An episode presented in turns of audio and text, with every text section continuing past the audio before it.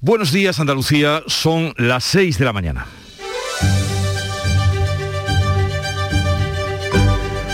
Despierta tu mente, descubre la realidad. En Canal Sur Radio, La mañana de Andalucía con Jesús Vigorra. Tal vez ustedes no lo sepan o tal vez no lo habían notado, pero los precios se han disparado hasta llegar al disparate de una subida de un 2% en octubre que ha elevado el IPC hasta el 5,5%, algo que no, algo que no ocurría desde hace 30 años. La inflación ya está aquí. ¿Y cómo nos afectará? ¿Cuál es el peligro? Pues que los efectos del subidón de los precios energéticos repercutirán directamente en lo que los economistas llaman la segunda ronda ¿Y eso qué significa? Pues que subirán los costes de otros productos y servicios que influirán directamente en los precios de los que vayamos a comprar o de lo que vayamos a buscar en los supermercados o en el comercio en general. A su vez, estas subidas serán tenidas en cuenta para la revisión de tasas, salarios, prestaciones, convenios, pensiones y así todo empieza a subir aceleradamente, encadenadamente. ¿Y por qué sube tanto? Porque todo vale mucho. ¿Y por qué vale mucho? Porque todo sube. ¿Y por qué sube todo? Porque no hay quien pare las eléctricas. ¿Y por qué no hay quien las pare? Porque mandan mucho. O sea, como en los círculos viciosos de la canción de Sabina, no hay salida. ¿Es grave la situación? No diríamos tanto, pero al menos inquietante sí que lo es. Pues hay que tener en cuenta que en los últimos cinco años el IPC no había pasado del 2% y hace un año estaba en el menos 0 3% y de ahí en tan solo 10 meses al 5,5%.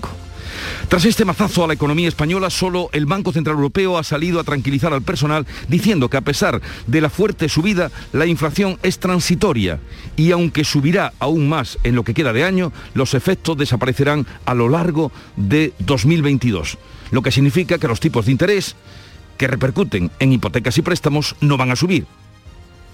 Por el momento. En Canal Sur Radio, la mañana de Andalucía con Jesús Vigorra.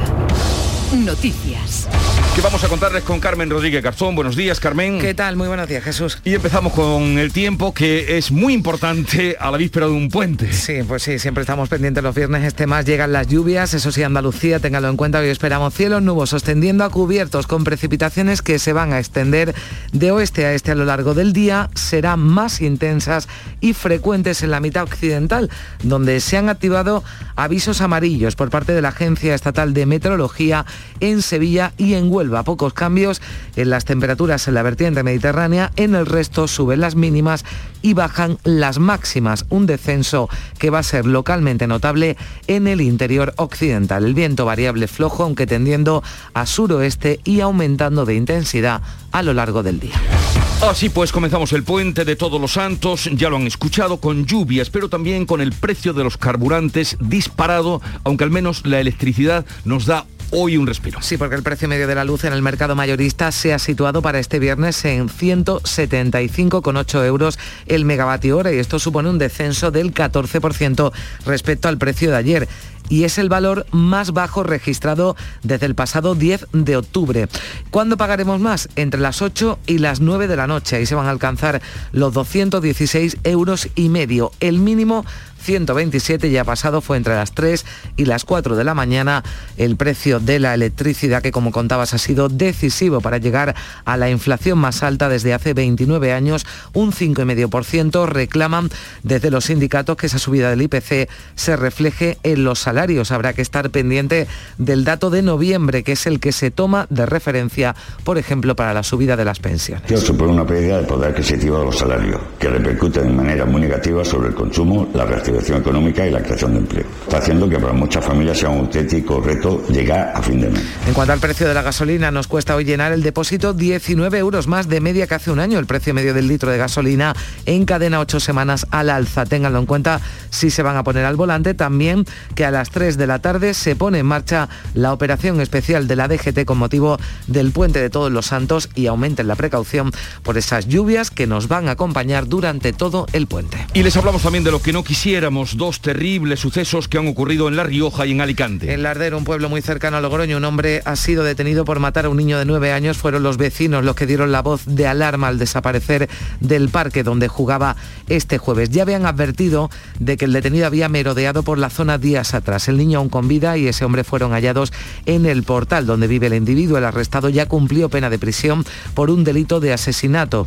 Mató a una mujer en Logroño en 1998. Se han producido momentos de mucha tensión cuando la Guardia Civil y la policía local ha sacado al detenido desde el garaje de la vivienda donde se concentraban unas 200 personas. Y en Torrevieja, en Alicante, un hombre de 70 años, un finlandés, ha sido detenido como presunto autor del descuartizamiento de su pareja, una mujer también finlandesa de 68 años. Una persona encontraba este jueves dos piernas y un brazo de la víctima dentro de un contenedor. La Guardia Civil lo investiga como un caso de violencia machista. Si se confirma, serían 37 ya las mujeres asesinadas por sus parejas o exparejas en lo que llevamos de año. El presidente de la Junta de Andalucía y el PSOE dejan abierta la puerta al entendimiento para aprobar los presupuestos de la Junta para el año que viene. Juanma Moreno concluía su intervención final ayer en el debate sobre el estado de la comunidad apelando a los socialistas al diálogo, a los que preguntaban a los que preguntaba si no quieren o no pueden negociar. Es posible llegar a un acuerdo y de que la puerta está abierta, que la puerta está abierta. Si ustedes quieren, pueden. Lo que no sabemos es si pueden. Ante la mano tendida del presidente, los socialistas dan una oportunidad al diálogo hasta el 18 de noviembre, que es la fecha límite para presentar las enmiendas a la totalidad. Esto decía Ángeles Ferri, la portavoz socialista. Si quiere dialogar es muy sencillo, que nos llame y nos sentamos cuando él quiera, si llevamos esperando 28 días. Si el señor Moreno Bonilla ahora quiere cambiar las reglas del juego y que ese presupuesto lo veamos eh, después del tren, no vamos a poner absolutamente ninguna excusa. El próximo martes el gobierno andaluz va a aprobar, así está previsto, el proyecto de presupuestos que iniciará así su trámite parlamentario. El presidente ya advertía en la sesión del miércoles que si no logra apoyos a las cuentas y a otros proyectos prioritarios, se verá abocado a adelantar elecciones. Y el otro dato económico de las últimas horas, además del comentado IPC, es el de la EPA del tercer trimestre. Que nos deja un aumento del paro en Andalucía de julio a septiembre. Más de 41.000 personas se quedaron sin trabajo y esto eleva el número total de desempleados en nuestra comunidad a 909.000. Contrasta con los datos nacionales que reflejan una caída en 127.000 parados y la creación de más de 350.000 empleos. No obstante, con respecto a septiembre del año pasado, Andalucía es la que ha creado más empleo con 162.300 ocupados más y 23.000 parados menos. Y en esto es en lo que pone el acento la consejera de Empleo, Rocío Blanco. Uno de cada cinco nuevos ocupados a nivel nacional es andaluz. Además hay que añadir que se ha incrementado mucho el número de activos y por lo tanto la gente pues se inscribe en, los servicios de, de empleo porque tienen las expectativas de conseguir un empleo. En deportes, empate del Granada anoche ante el Getafe. Sí, ya casi al final del encuentro, los de Robert Moreno consiguieron rescatar un punto empatando a uno ante el Getafe en un partido en el que tuvo más ocasiones que el equipo madrileño, pero el Granada no estuvo acertado de cara a la portería en contraria. Incluso Luis, Suárez, su delantero goleador, desperdició un penalti que le hubiera dado la victoria final. El Almería abre hoy la jornada liguera en segunda división. Se enfrenta al Leganés con la idea de seguir en lo más alto de la tabla clasificatoria. Eso sí, Rubí tiene las bajas de jugadores importantes como Ramasani y Robertone. Así viene el día informativamente, pero ¿cómo lo cuenta la prensa? Javier Moreno, buenos días. buenos días, Jesús. Coincidencia absoluta en los grandes diarios nacionales, ABC, El Mundo y El País, sobre dos de los grandes asuntos de los que venimos hablando. En ABC, la mayor subida de los precios en 29 años y condenados Bárcenas y el Partido Popular por pagar en B las obras de Génova. Pero mira, Jesús, lo que leemos a esta hora de la mañana en el confidencial, en el digital, porque es un asunto que puede traer algunos matices en torno a la subida de los precios. El INE lleva años midiendo mal el impacto de la luz en el IPC y prepara cambios para 2022. Dice que el Instituto Nacional de Estadística está preparando un cambio de metodología tras asumir que el gasto en electricidad, que es una de las componentes que más influye en la inflación, dice el Banco de España que más de un mm. tercio, está calculado sobre una muestra errónea. Entonces, a ver si a lo largo del día no vamos a tener una bajada del IPC según esto que dice el, confidencial. Sería tremendo. ¿Quién sabe? Mira, eh, eh, eh, portadas contrapuestas en la prensa de Andalucía sobre asuntos diversos. Mira, la cara y la cruz o la cruz y la cara, como lo queramos mirar. En Ideal de Almería, la escasa oferta para viajar sube el billete de avión por encima de los 600 euros y llena los trenes. Los turistas que quieran disfrutar este puente de Almería tendrán que viajar en coche o empeñar medio sueldo en un vuelo por la gran carencia de frecuencia. Y la cara del turismo lo leemos en Ideal de Granada. La Alhambra en cadena, tres llenos el fin de semana tras recuperar el 100% de aforo. Y la cara y la cruz sobre otro, otro tema importante. En Huelva Información, la EPA golpea a Huelva con la mayor tasa de paro de España. Sola es superada por, Ceuta. En Málaga hoy, Málaga con 656.700 alcanza un récord de personas con trabajo. También en Jaén, 9.700 empleos en tres meses se ha creado en la provincia y se supera la cifra de ocupados anterior a la COVID. Un apunte más, em, no es titular de portada, pero es una imagen destacada y un vídeo que ayer generó cierto revuelo en las redes sociales. Sharon Stone, la alfombra roja en la Plaza de España en Sevilla, dice espectacular entrega de los premios de él. La presencia de la actriz siempre genera muchísimo interés y en este caso ha tocado en Andalucía. y además ese vídeo que hizo, vamos, evocador. a pesar de que estaba en vertical, como decía Carmen en la redacción, ¿no? Sí, estaba en vertical. Bueno, lo que pasa es que si lo cuelga en Instagram, por lo visto hay que grabarlo en vertical. Pero bueno, en cualquier caso que echaron esto en cuelgue un vídeo de la Giralda sonando las campanas viene fenomenal para, la promoción. Desde el Alfonso XIII, dicho sea de paso, tomadas imágenes pero la verdad es que eso eh, es evocador para mucha gente y bueno para Sevilla. La informativa de hoy, Beatriz Almeida, buenos días. Buenos días, a las 2 de la tarde acaba el plazo para presentar enmiendas a la totalidad a los presupuestos generales del Estado. Veremos qué hacen PNV y Esquerra, que son claves y no se han pronunciado todavía. En un rato vamos a conocer los datos adelantados del PIB del tercer trimestre de España y de la Unión Europea y Hacienda actualiza el dato de déficit público hasta agosto. Hoy se celebra en Ayamonte el funeral de Isaías Pérez Saldaña, que fue alcalde de ese municipio y es consejero de la Junta. Monturque, en Córdoba, acoge desde hoy hasta el lunes las jornadas Mundamortis, necroturismo, me encanta necroturismo, rutas culturales y gastronómicas en el cementerio de San Rafael y en su cisterna romana. Y también en Córdoba celebran el Shopping Week, que se llama Shopping Week, pero son tres días, hoy, mañana y pasado. Las tiendas abren hasta las 11 de la noche con muchas rebajas y ofertas. Y la mañana comenzó en Canal Sur Radio con Juan Antonio Jurado y el Club de los Primeros. Buenos días. Muy buenos días de nuevo, ¿qué tal? ¿Con qué te han sorprendido hoy los oyentes? Pues mira, hoy hemos recordado que es el Día Mundial del Ictus y de la psoriasis. Hemos también recuperado al mejor panadero del mundo según los premios World Baker entregados en Múnich hace unos días que estuvo con Charo Padilla esta semana, ya sabéis. Domi Vélez, 43 años. Eh, también hemos contado con un florista de Jaén que tras la pandemia vuelve a vender en estos días clásicos para esa mercancía, o Antonio que recorre y mantiene un tramo de 200 kilómetros de la 92 cerca de Granada. En cuanto a las llamadas de los oyentes más madrugadores, proponíamos, si creen normal y saludable, que China esté fabricando 30.000 disfraces de la controvertida serie de Netflix, el juego del cefalópodo, y que los niños lo usen. Si lo hacen es que han visto la serie y yo creo que eso es preocupante. ¿Qué te pasa? ¿Que Calamar no lo puedes decir? Es que yo estoy harto de escuchar Calamar. ¿La habéis visto la serie? ¿La habéis visto? Bueno, yo he sucumbido, lo tengo que Yo la he visto, yo la he visto también. y ya está, porque tanto hablar de ella, digo, bueno, pues la voy a ver. Pues también por eso, para ver qué pasaba, pero eh, enganches como... Sí, sí, sí. En fin, eh, tiene adición. Bien, que tengas un buen fin de semana, te lo mereces y vamos a contarles con la música, adiós Juan Antonio, con la música de fondo que nos llega desde Canal Fiesta Radio. Yo pido que todos los días sean de sol, yo pido que todos los viernes sean de fiesta. Y tampoco te pido que vuelvas rogando perdón, los ojos secos y hablando de Shakira y Alejandro Sanz, La Tortura fue número uno en mayo de 2005. Me duele tanto que te fueras sin decir a dónde hay. Bien, hoy la mañana de Andalucía digamos que tiene dos escenarios. Uno, el estudio de radio, donde estamos haciendo el programa, y a partir de las 8 nos trasladaremos eh, parte... Carmen se todos queda no aquí. Es imposible, además tenemos que Ya me gustaría, pero bueno, ya aprovecharé en otro momento. Eh, vamos a hacer a partir de las 8 el programa, vamos a retomarlo con eh, desde el Museo de Bellas Artes de Sevilla, que es un museo singular.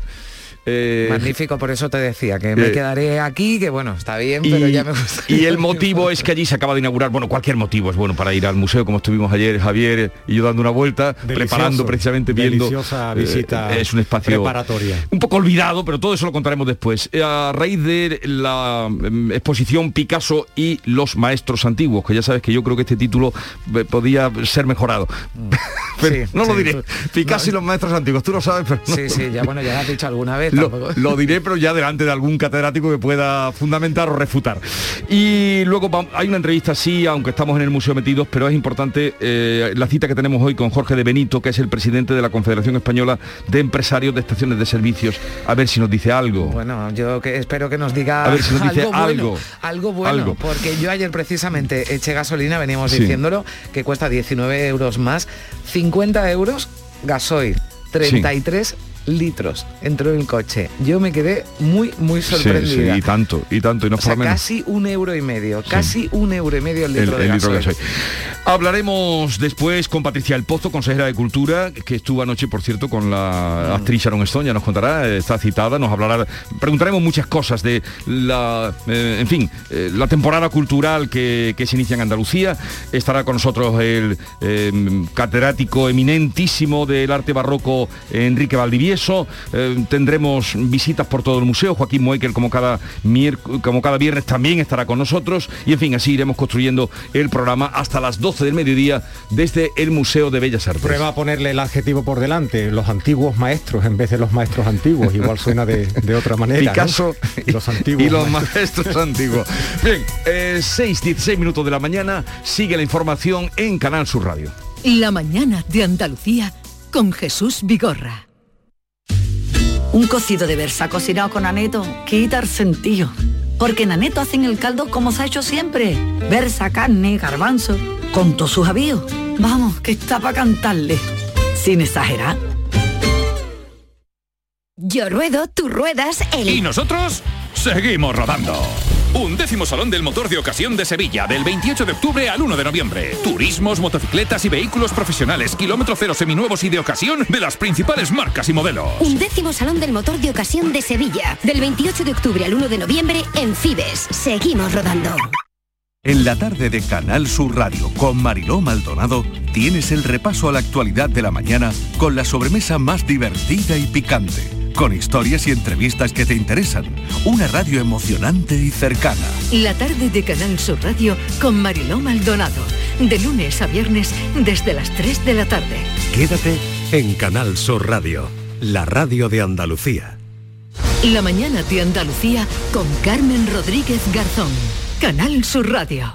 6 y 18 minutos de la mañana comenzamos con ese terrible suceso del que venimos dándole cuenta. Dos, uno de ellos ha ocurrido en Lardero, en La Rioja. Un hombre de mediana edad está detenido desde la pasada medianoche por la muerte, por el asesinato de un niño de nueve años. Los vecinos fueron lo que dieron la voz de alarma al echar de menos al pequeño en el parque donde jugaba. Algunos testigos han contado que este individuo se lo llevó engañado, que ya había merodeado por la zona días atrás y que eran unos hechos que habían comunicado a la policía. El niño aún con vida y el hombre se hallaban juntos cuando la Guardia Civil daba con ellos en el portal donde vive el detenido. Una vez que llegó la ambulancia, los médicos intentaron reanimar al pequeño, pero no lo consiguieron. El arrestado ya cumplió pena de prisión por un delito de asesinato de una mujer ocurrido en Logroño en 1998. Como les contamos, se producían momentos de mucha tensión cuando la Guardia Civil y la policía local sacaban al detenido desde el garaje de la vivienda. Allí se concentraban unas 200 personas y una vecina contaba a los agentes que ya habían advertido de que el detenido había intentado en otras ocasiones llevarse a otros niños de la zona. No se ha hecho nada. No se ha hecho nada. Nada se ha hecho. ¿Vale? Nada. Y llamaron a la policía de la Rioja a decir Pues es lo que contaba esa vecina, es el ambiente que se vivía en este pueblo muy cerca de la capital de La Rioja de Logroño. Entre tanto, en Torrevieja, en Alicante, un hombre de 70 años finlandés ha sido detenido como presunto autor del descuartizamiento de su pareja, una mujer también finlandesa de 68 años. Olga Moya, ¿qué tal? Buenos días. Hola, buenos días. Una persona ha encontrado este jueves dos piernas y un brazo de la víctima dentro de un contenedor en Torrevieja, en Alicante. Imágenes grabadas por cámaras de vigilancia cercanas a ese lugar han facilitado la identificación del homicida. Se ha paralizado provisionalmente la recogida de basuras para intentar hallar más restos. La Guardia Civil lo investiga como un caso de violencia machista. Si se confirma serán 37 las mujeres asesinadas por sus parejas o exparejas en este año. La luz da hoy un ligero respiro, se abarata 30 euros con respecto a ayer, va a costar 175 euros el megavatio hora, es el precio más bajo desde el pasado 10 de octubre, la franja más cara entre las 8 y las 9 de la noche, 216 euros, la más barata pasado ya ha sido entre las 3 y las 4 de la madrugada. El mercado energético no va a cambiar al menos hasta la primavera, por lo que nos quedan todavía varios meses de sobresaltos con los precios de la electricidad. Eso sí, con algunas sorpresas positivas para los consumidores porque vendrán, lo van a hacer ya estos días, días de mal tiempo, como este fin de semana, en los que la producción energética no depende tanto del sol, las eólicas se benefician del viento que va a soplar y eso hará que baje el precio del megavatio hora. Varios expertos, entre ellos el presidente de Endesa en Andalucía, han coincidido en este pronóstico durante unas jornadas que se celebraban este jueves en Sevilla. El futuro es renovable y eléctrico, no hay ninguna duda, pero el medio plazo es complicado por la dependencia de otros mercados, el shot de demanda tras la pandemia y la crisis del gas, del que depende parte de la producción energética en nuestro país. Un pronóstico que ha hecho José Domínguez Abascal, el catedrático de la Universidad de Sevilla, fue presidente de Abengoa y secretario general del Ministerio para la Transición Ecológica. Mi percepción es que va a seguir hasta el mes de abril. El invierno va a ser duro. El futuro es bueno, pero el transitorio lo vamos a pasar mal. Vamos a tener precios caros del gas, uh, no solo concretamente en España por los problemas de Argelia, que nos ha garantizado, no sabemos cómo, y además va, vamos a poner otra vez en marcha la regasificadora. Y la subida del precio de la luz que se deja notar también en el IPC. Los precios se han disparado en octubre un 2% y han elevado la inflación hasta el 5,5%. Es la tasa más alta en tres décadas, exactamente desde hace 29 años. Es consecuencia directa de la desorbitada subida de la electricidad y se está a un mes de noviembre en el que el IPC se tomará como referencia para la subida de las pensiones, que puede ser la mayor de la última década. Según el economista Gonzalo Bernal, supondrá mayor gasto en pensiones, lo que agradecerán los receptores. Para el Gobierno es un problema porque esto significará un mayor gasto en pensiones y significará seguramente un mayor déficit público, pero lo puedes mirar que por primera vez en muchos años los pensionistas van a tener una subida que va a estar alrededor del 4% y podemos indicar que en casa de muchos pensionistas van a tener fiesta por primera vez en bastante tiempo. Los que no van a celebrar nada son los que tengan que llenar el depósito de gasolina durante este puente porque va a costar 19 euros más de media que hace un año. El precio medio del litro de gasolina encadena ocho semanas al alza. Si un depósito de 55 litros cuesta ahora 82 euros, si es de gasóleo 75. En ambos casos sale, como decimos, 19 euros más caro que en el puente de 2020. Si van a conducir, tengan en cuenta también que tráfico va a activar a las 3 de la tarde un dispositivo especial para regular y dar seguridad a los 5 millones y medio de desplazamientos por carretera que se espera en este puente de todos los eh, santos. El año pasado la movilidad se redujo a mínimos debido a los cierres perimetrales que impedían salir y entrar en la mayoría de las comunidades autónomas. No ocurre en este puente en el que la, DGT pide además extremar la precaución debido a esa previsión de lluvia de la que estamos hablando porque será un puente de todos los santos marcado en lo meteorológico por las precipitaciones. Como les venimos contando, se activan hoy avisos amarillos por fuertes precipitaciones en Huelva a partir de las 9 de la mañana y en Sevilla a partir del mediodía. Las lluvias van a seguir en buena parte de Andalucía hasta al menos el lunes. En La Palma, tres coladas que permanecían paradas se han reactivado, alimentadas por un nuevo aporte de lava. Los vecinos del barrio de La Laguna, evacuados hace unos días, vuelven a temer por lo que queda aún en pie. En Todoque ya no queda nada. Lo último lo ha cubierto el MAMMA este jueves. El director técnico del Plan de Emergencias Volcánicas Miguel Ángel Morcuende, describía anoche el comportamiento de esa colada. Una colada pequeña, está engullendo ahora mismo edificaciones, eso le va a hacer que sea mucho más complicado moverse, la va a hacer mucho más viscosa y lo va a ralentizar permanentemente. Y los presupuestos finalmente han terminado robando la atención al debate sobre el estado de la comunidad. El presidente de la Junta concluye su intervención apelando a los socialistas para pedirles diálogo. Asegura Juanma Moreno que el PSOE tendrá muy difícil explicar a los andaluces el rechazo a las cuentas post-COVID. No existe excusa para que el Partido Socialista no apoye los presupuestos del gobierno andaluz. La única explicación que yo puedo entender es que en la limitada autonomía que tiene este Partido Socialista, cada vez más dependiente del sanchismo, desde Ferraz se le haya dado una orden de no apoyar los presupuestos del gobierno andaluz. Ante la mano tendida del presidente, los socialistas dan una oportunidad al diálogo hasta el 18 de noviembre, que es la fecha límite para presentar la enmienda a la totalidad a los presupuestos. Vox se mantiene en su negativa a apoyar las cuentas si no se cumplen todas sus demandas y se excluye al PSOE. Rodrigo Alonso. El gobierno de la Junta de Andalucía sigue abrazado a las políticas de la izquierda, le ha tendido la mano al PSOE y no va a cumplir definitivamente con los acuerdos que quedan pendientes con Vox con lo cual para nosotros una línea roja y que no vamos a permitir que se sobrepase.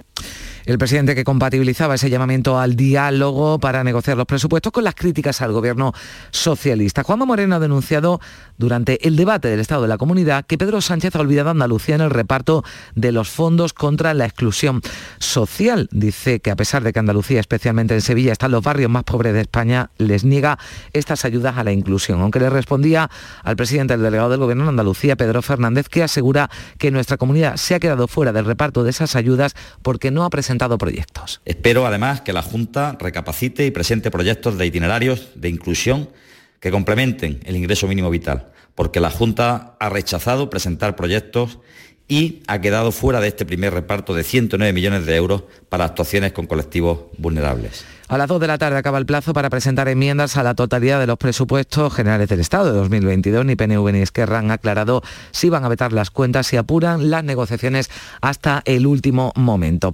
Por otro lado, el Gobierno va a esperar a conocer la totalidad de la sentencia del Constitucional que anula las plusvalías para buscar una solución al descenso de ingresos que tendrán los municipios. Lo va a dar a conocer un primer borrador para reconducir esa financiación de los ayuntamientos cuando tenga la sentencia del Constitucional, lo decía la ministra, la portavoz, Isabel Rodríguez. Y el trabajo ya está en marcha, pendientes de conocer ese texto eh, definitivo de la sentencia para dar una solución a un problema que, como decía al principio, se originó con una legislación de los gobiernos eh, de, de Mariano Rajoy del Partido Popular. Como solución, el consejero de la presidencia, Elías Bendodo, reclama al Gobierno los fondos de recuperación económica Next Generation los más de 2.000 proyectos que se han consensuado con diputaciones y ayuntamientos. Todos, sin duda, ganaremos en la medida que se aceleren y concreten cuanto antes. Andalucía merece tanto como la que más. Y también hablamos de esa subida, además hablábamos de la subida del IPC, otro dato económico de las últimas horas es el de la encuesta de población activa, la EPA del tercer trimestre, que nos deja un aumento del paro en Andalucía de junio a septiembre. Más de 41.000 personas se quedaron sin trabajo y esto eleva el número total de desempleados en nuestra comunidad a 909.000. El presidente del Gobierno, Pedro Sánchez, garantizaba este jueves que va a cumplir su compromiso de modificar la reforma laboral un compromiso al inicio del inicio de la legislatura. Lo que se planteó el año.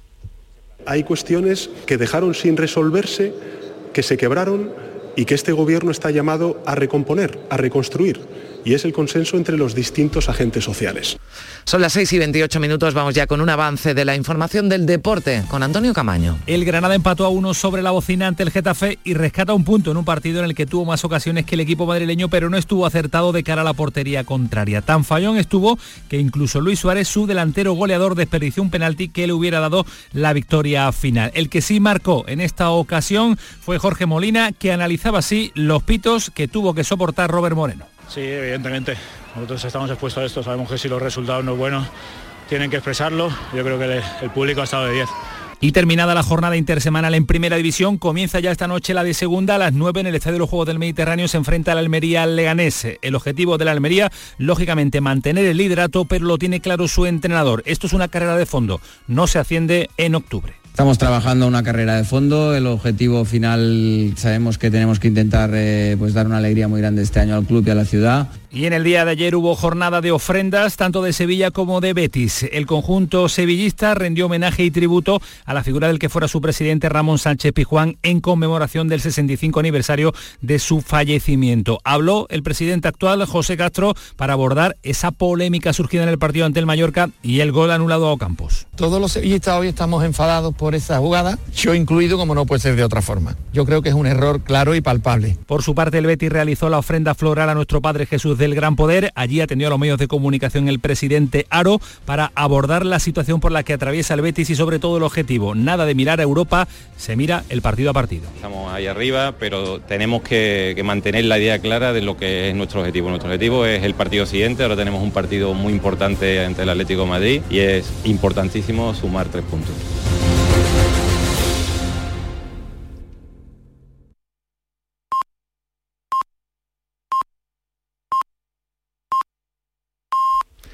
Andalucía son las seis y media de la mañana.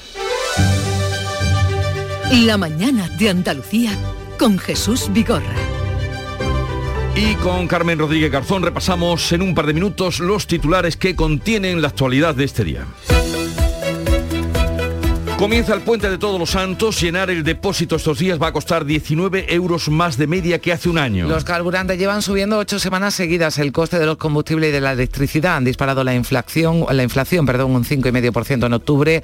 Ese es el IPC de octubre, la tasa interanual más alta en 29 años. Tráfico activará a las 3 de esta tarde un dispositivo especial de vigilancia en carreteras. Espera 5 millones y medio de desplazamientos en el país y pide extremar la precaución por la lluvia. Recuerda que este fin de semana cambia el horario de invierno y al anochecer el anochecer antes aumentará el riesgo de accidentes. La luz baja hoy 30 euros con respecto al precio de ayer. La franja más cara será entre las 8 y las 9 de la noche, costará 216 euros. La más barata ha sido entre las 3 y las 4 de la madrugada y ha bajado hasta los 127. Detenido un hombre en Lardero, en La Rioja, bajo sospecha de haber asesinado a un niño de 9 años al que se habría llevado engañado de la plaza donde jugaba. La Guardia Civil ha encontrado a pequeño agonizando en el portal de este individuo. El arrestado tenía antecedentes, tiene antecedentes penales por matar a una mujer hace 23 años. En Torrevieja, en Alicante, un finlandés de 70 años está detenido y acusado de descuartizar a su pareja de 68. Una persona ha encontrado este jueves en un contenedor dos piernas y un brazo de la víctima. La Guardia Civil investiga el caso como violencia machista. La mujer era también finlandesa. Los presupuestos andaluces se siguen negociando. Concluye el debate sobre el estado de la comunidad con gestos de buena voluntad por parte del gobierno y de la oposición. Los socialistas fijan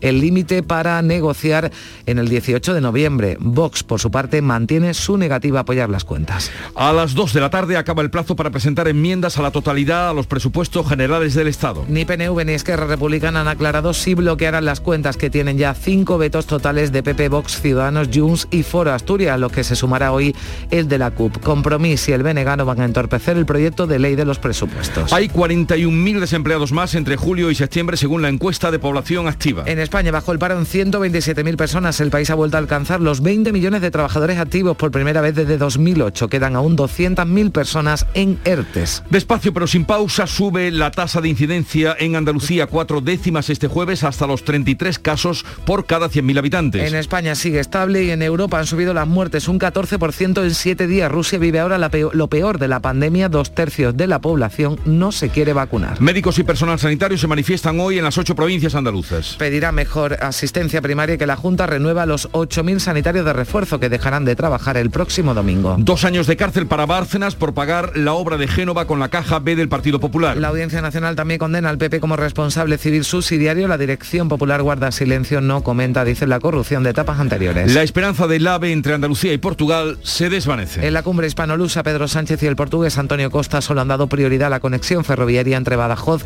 y Portugal. Se han aprobado un estatuto para los trabajadores transfronterizos y han renovado el Tratado de Amistad y Cooperación.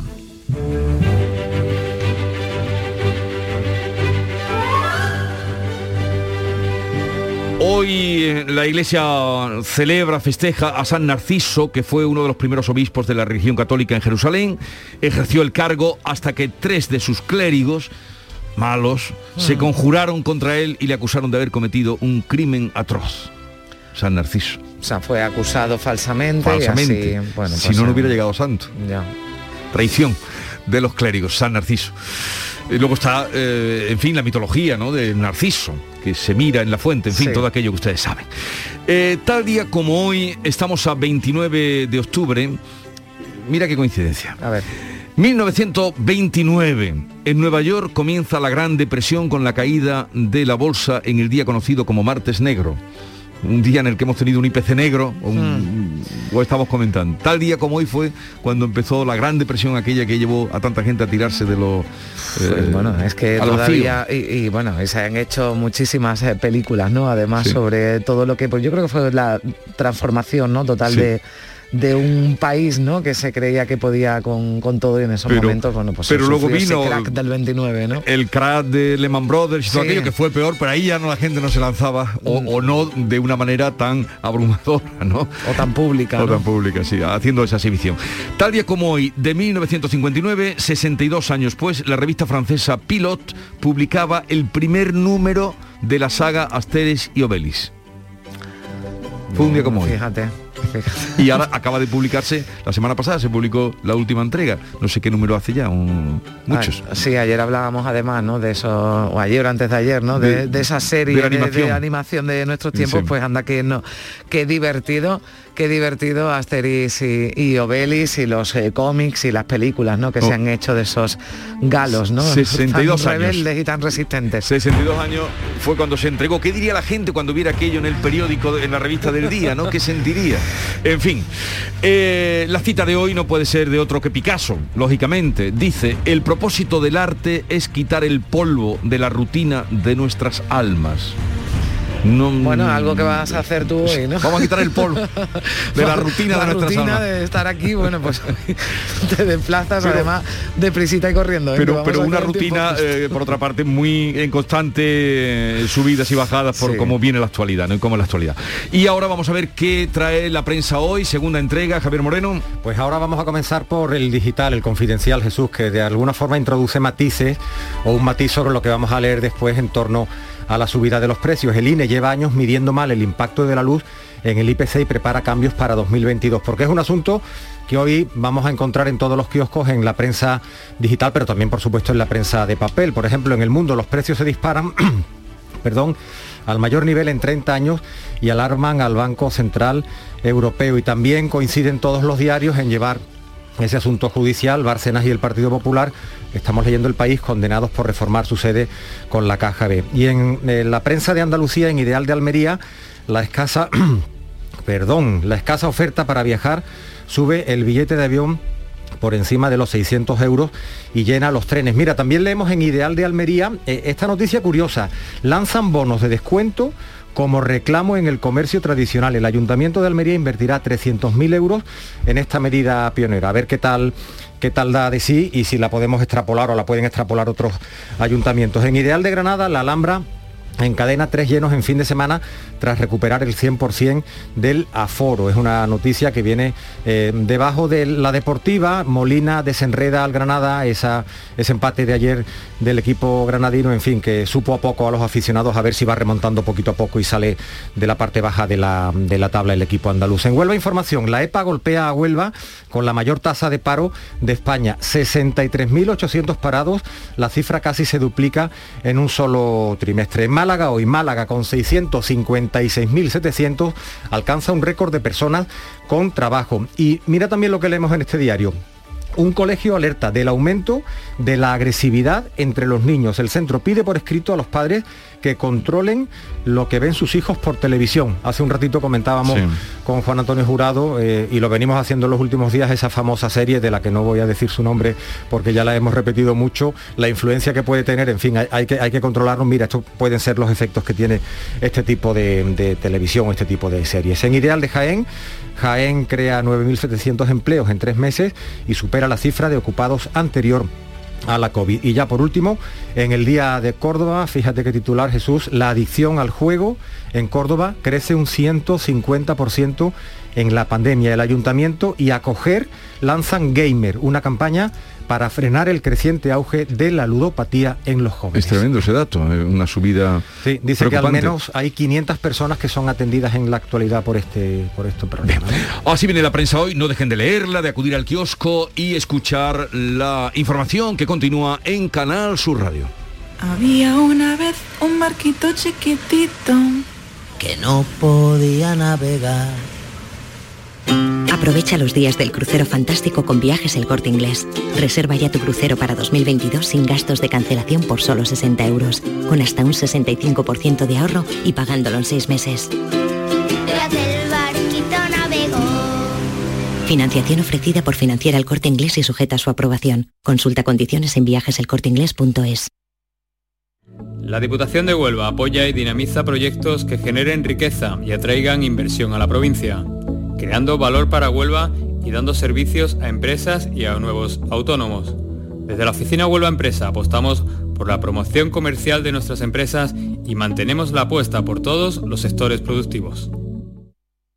Humor, ingenio, música en directo, entrevistas. Todo lo tienes en el show del comandante Lara. Y te esperamos los domingos en la medianoche para que disfrutes de la radio más original y divertida. ¡Vas a flipar! ¡Síguenos! El show del comandante Lara. Este domingo en la medianoche. Quédate en Canal Sur Radio, la radio de Andalucía. La mañana de Andalucía con Carmen Rodríguez Garzón.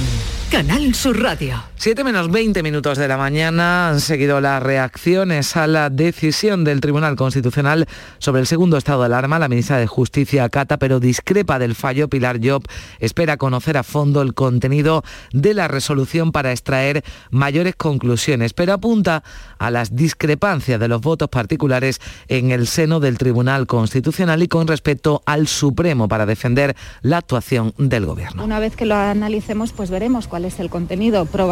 Sea similar al del primer, eh, la primera sentencia del Tribunal Constitucional que entendió que debía adoptarse un estado de excepción y no un estado de alarma, a pesar de que el Tribunal Supremo en dos ocasiones ha eh, resuelto que lo que procedía en estos casos de emergencia sanitaria, de situaciones de pandemia, era el estado de alarma. Para el responsable de Justicia Interior del PP, Enrique López, Pedro Sánchez debe reconocer que se equivocó al no aprobar una ley de pandemias como pedían los populares. Ha criticado la dejadez y pereza, decía del Gobierno, por no legislar lo que ha derivado, apuntaba en la sentencia que ha declarado inconstitucional el segundo estado de alarma. Es una razón más para poner de manifiesto la dejadez, la pereza de este gobierno que desde luego en materia jurídica no ha sabido proteger a la población española. No ha habido pronunciamiento desde el Partido Popular después de que la Audiencia Nacional haya condenado a Luis Bárcenas a dos años de cárcel por pagar en B más de un millón de euros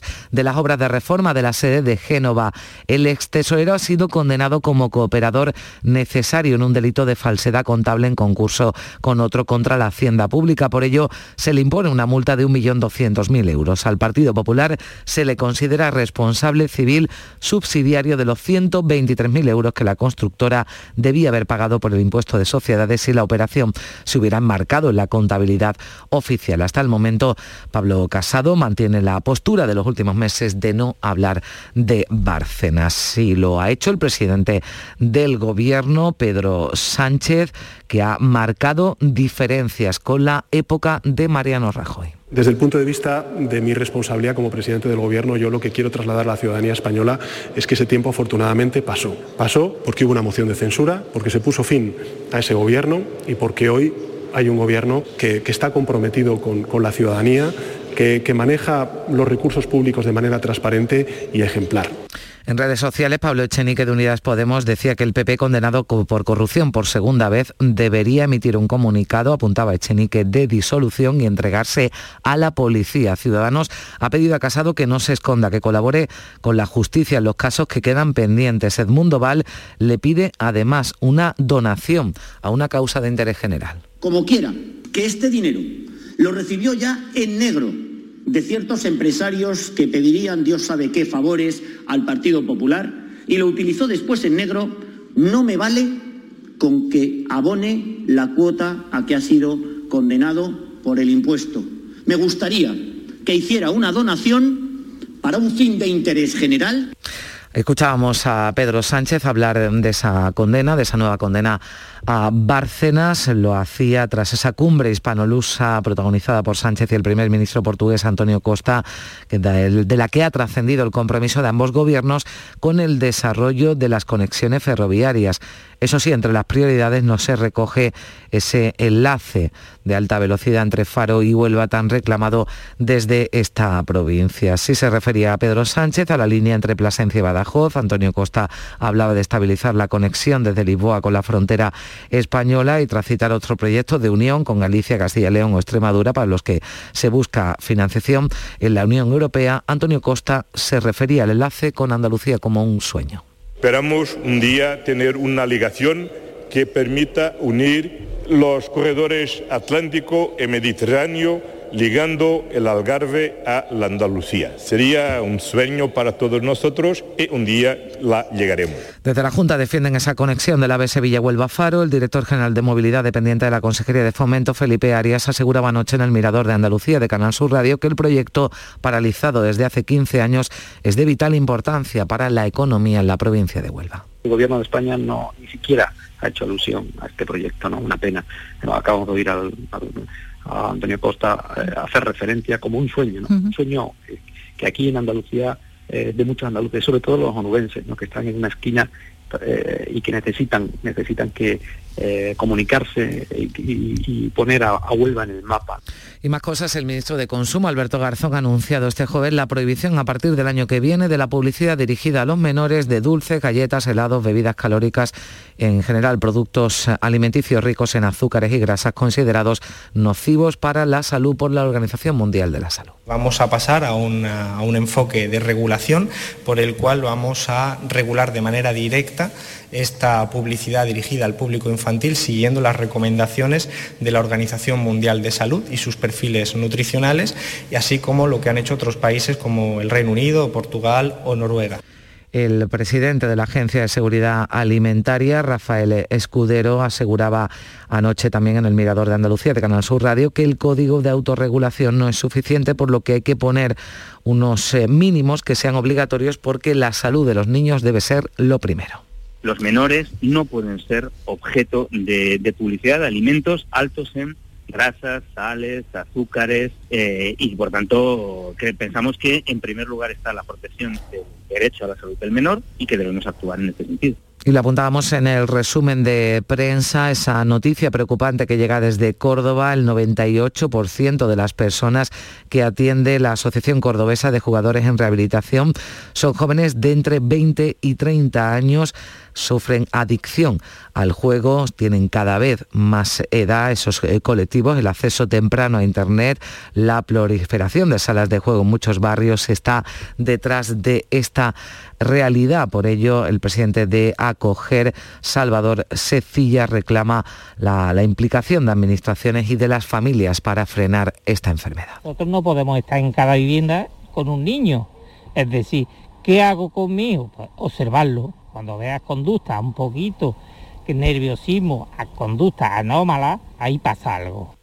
Y las comunidades ya tienen el borrador del nuevo bachillerato que prepara el Ministerio de Educación. Entre los cambios destacan que se puede hacer el examen de la selectividad con un suspenso y la posibilidad de que los alumnos puedan alargar la etapa hasta los tres cursos en lugar de hacerlo en dos. Desde las federaciones, asociaciones de madres y padres se muestran a favor de que un alumno pueda presentarse a la selectividad con un suspenso. Es una situación habitual que hasta ahora se aplicaba en los claustros docentes, siempre base a criterios de carácter pedagógico. Si esto es una cuestión que se aplica con carácter pedagógico eh, en base a una serie de análisis por parte del equipo docente, pues lógicamente no es una medida que se aplique de manera genérica. Eso sí que sería un error. Tiene que ser siempre en base a unos criterios estandarizados que permitan valorar cuándo es aplicable y no es aplicable. Y continúa la polémica tras las declaraciones del secretario de Estado de Memoria Democrática, Fernando Martínez, en las que aseguraba que el Gobierno Central va a sacar los restos de Keipo de Llano de la Basílica de la Macarena de Sevilla cuando se apruebe la Ley Nacional de Memoria Democrática. La consejera de Cultura, Patricia del Pozo, ha rechazado que la Junta haya entrado en inacción, como apuntaba también Martínez, y apunta que ya con el Gobierno anterior se redactó un informe técnico que desaconsejaba la exhumación. Y en ese informe se decía que la Hermandad de la Macarena ya retiró todos aquellos símbolos que pudieran de algún modo ser ofensivos. Y a continuación, el informe dejaba claro que era más que cuestionable que después de eso, eso a lo que usted se refiere, pudiera ir en contra de la ley de memoria histórica y democrática. Y recuerden, si no se lo recordamos nosotros, durante la madrugada del sábado al domingo se van a atrasar los relojes una hora, las 3 de la madrugada serán las 2, entramos en lo que se denomina el horario de invierno, esto supondrá que amanecerá y anochecerá. Antes, un cambio que se sigue en toda la Unión Europea, que se hace en principio para ahorrar electricidad, aunque se ha demostrado que ese ahorro es mínimo. De hecho, el presidente de la Comisión Nacional para la Racionalización de los Horarios, José Luis Casero, ha dicho en Canal Sur que si Bruselas no toma una decisión para toda la Unión Europea, debería ser el gobierno el que elimine ese cambio de hora. Hay que poner el foco en la salud de las personas. Es mentira, es decir, no hay ahorro energético con el cambio de hora, eso nos lo entendido en los años 70, pero la propia Unión Europea reconoce que el impacto es marginal y el Instituto de Diversidad y Ahorro Energético Español eh, va en la misma línea. Y anoche se celebraba en la Plaza de España de Sevilla la gala de los premios El Style. Una de las galardonadas es Sharon Stone, cuyo vídeo de la Giralda publicado este jueves en sus redes sociales se ha hecho viral en pocas eh, horas. Entre el resto de premiados en diferentes eh, disciplinas, Luz Casal, Paco León o Rosy de Palma. Así llegamos a las 7 menos 10 eh, minutos de la mañana. Se quedan en Canal Sur Radio en RAI con la información local. En la mañana de Andalucía de Canal Sur Radio, las noticias de Sevilla. Con Pilar González.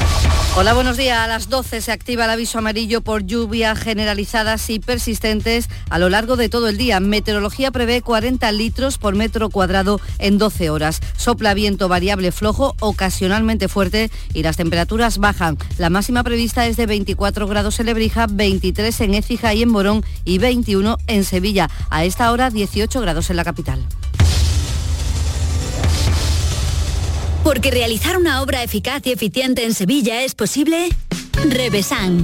Contamos y trabajamos con arquitectos, administradores de fincas y para particulares, llevando a cabo sus proyectos con la calidad y seriedad que nos caracteriza. Contáctenos en revesan.es. Revesan, transformando Sevilla. El rocío es pasión, es arte y devoción del 30 de septiembre al 14 de noviembre, Jubilar Rocío. Exposiciones, conciertos y conferencias en honor a la Reina de las Marismas. Toda la información en jubilarrocío.com. En Canal Sur Radio, las noticias de Sevilla.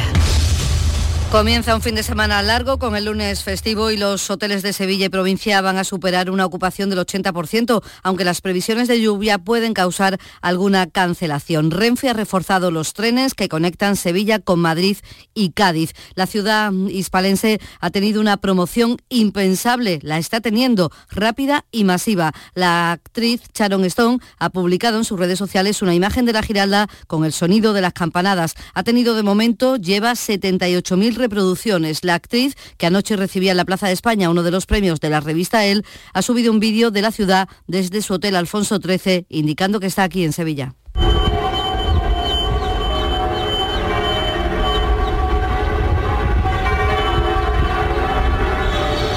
Sharon Stone reporting from Seville, Spain. Esto es las campanadas de la Giralda y ella diciendo que está aquí en Sevilla. Para el delegado de turismo del Ayuntamiento, Antonio Muñoz, esto supone una gran promoción para la ciudad que se convierta en una embajadora también de, las, de los atractivos turísticos que tiene esta ciudad. Un simple tuit, una un simple declaración de un artista de este perfil, pues tiene una repercusión y un impacto que no está pagado con dinero. Entre los premiados por la revista también estaba Luz Casal, Paco León o Rosy de Palma. Y el Festival de Música Interestelar que se celebra hoy y mañana en el Centro Andaluz de Arte Contemporáneo, al aire libre, con tres escenarios, está pendiente del tiempo. El festival prevé abrir sus puertas a las 4 de la tarde y el sábado a mediodía, si no se celebra, se reembolsará el dinero, pero no si finalmente comienza. Todo está pendiente del tiempo. En cuanto al traslado del Gran Poder, también pendiente del tiempo, desde la Candelaria a la parroquia de Santa Teresa, la hermandad descarga el sábado y también el domingo, pero sigue pendiente pues de las partes de las últimas horas. Así lo ha señalado de nuevo el hermano mayor Ignacio Soro. Esperamos que a, partir de mañana ya se vayan avanzando los pronósticos hacia más largo plazo y ya podamos tomar una decisión al respecto, porque con las que tenemos ahora mismo ni el viernes, ni el sábado, ni el domingo podríamos realizar el traslado. El Ayuntamiento de Estepa va a encender las luces de Navidad el 4 de noviembre. Será a las 8 de la tarde, coincidiendo con el punto álgido de la campaña del mantecado. Y hoy sabremos si Sevilla ha sido elegida para celebrar la 75 edición del Congreso Internacional de Astronáutica en 2024. Compite con Milán, Budapest y también con Adelaida, una ciudad australiana. El evento reuniría a 6.000 delegados entre empresarios, políticos, científicos y profesionales. Para el delegado de turismo, sería una oportunidad única para atraer inversiones para el sector. Es difícil que Sevilla lo consiga, pero en cualquier caso, dice, ya ha salido ganando estando en el escaparate si se inclina para otros países, no me cabe la menor duda de que el trabajo eh, que hemos hecho en Dubái va a servir, va a servir para estar posicionado y que en otras ediciones podamos, podamos traernos este congreso para acá. Apuntamos también que el aeropuerto de Sevilla ha iniciado las obras para la reordenación de los viales de la salida del edificio terminal. Van a durar siete meses, invierten 600.000 euros para que a lo largo de todo el túnel de salida haya un vial para uso exclusivo del transporte público y, oro, y otro para el transporte privado. 6 y 54 minutos. Volvemos al teatro con Cosas de Niños. ¡Qué maravilla, compadre, con el aforo completo! ¿Cuándo? El Puente de la Constitución, 7 y 8 de diciembre. ¿Y dónde? En el Cartuja Center, de Sevillanas Manera. ¿Dónde puedo comprar las entradas? En la web del Cartuja Center o en el Corte Inglés. ¡Del taco! Ahora reciclando latas y botellas de plástico de bebidas puede reducir el CO2 y dar oxígeno a tu ciudad ganando premios sostenibles.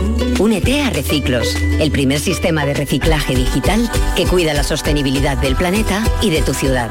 Ayuntamiento de Sevilla, Lipasam y Ecoembes. Juntos, cuidamos Sevilla.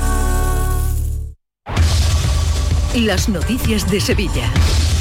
Canal Sur Radio. La incidencia, la tasa de coronavirus se mantiene en 22 casos por 100.000 habitantes, tras sumar en las últimas horas 36 contagios y ningún fallecido. Hay 28 hospitalizados en toda la provincia, una cifra que se mantiene, y 5 en UCI. Hoy de nuevo, protesta de los sanitarios para pedir la renovación de todos los contratos que se hicieron por la pandemia y que terminan el domingo. Se van a renovar el 60% de ellos. A las 10 de la mañana va a haber una concentración ante el Centro de Transfusión Sanguínea donde miembros del sindicato SATSE de Enfermería harán una donación de sangre simbólica para lo que llaman la sangría de contratos en el SAS. Y el paro ha subido en 14.500 personas en nuestra provincia en el tercer trimestre del año, según la encuesta de población activa. La tasa de desempleo es del 23%, es un 1,7% más con respecto al segundo trimestre. En total hay más de 216.000 parados en Sevilla. La secretaria de Comunicación de UGT, María Iglesias, entiende que son malos los datos y reclama la derogación ya de la reforma laboral. El aumento de la precariedad en el empleo y el desempleo es una realidad. Los datos apuntan a que se ha creado empleo durante el año, pero este sigue siendo precario. Para acabar con esta situación, UGT considera indispensable acometer de manera urgente la derogación de la reforma laboral de 2012 y la plantilla de Lipasan, la empresa municipal de la limpieza de la ciudad, se va a reforzar con más de 200 personas para atender las necesidades de limpieza de la ciudad que han aumentado en los últimos meses porque se han eliminado las restricciones por la pandemia. Lo explicaba así el gerente de la empresa, Virginia Pividal. Se ven mucho más turistas, eh, incluso los que no somos turistas también estamos más en la calle, los bares, etcétera.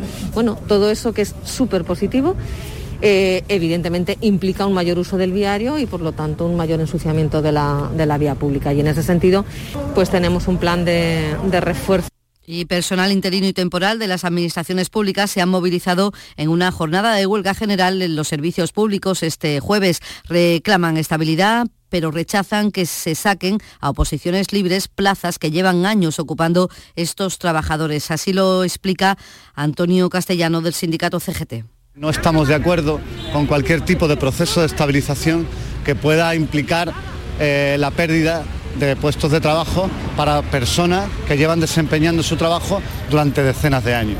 La temporalidad afecta sobre todo a trabajadores con una media de 55 años y el Gobierno central ha transferido al Ayuntamiento de Sevilla los 4 millones de euros acordados para promover 218 nuevas viviendas de protección oficial en régimen de alquiler en la Hacienda del Rosario y 44 alojamientos colaborativos en el casco histórico para 193 personas. Estarán construidas antes de que acabe 2025.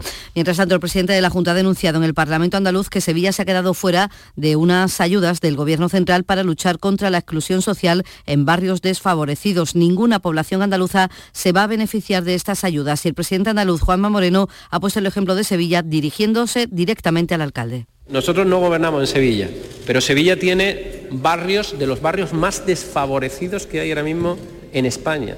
Las ayudas se han dado a Madrid y a Barcelona. ¿Por qué en Sevilla no? Ya que el alcalde de la ciudad no es capaz de levantar la voz, la voy a levantar yo a favor de los sevillanos.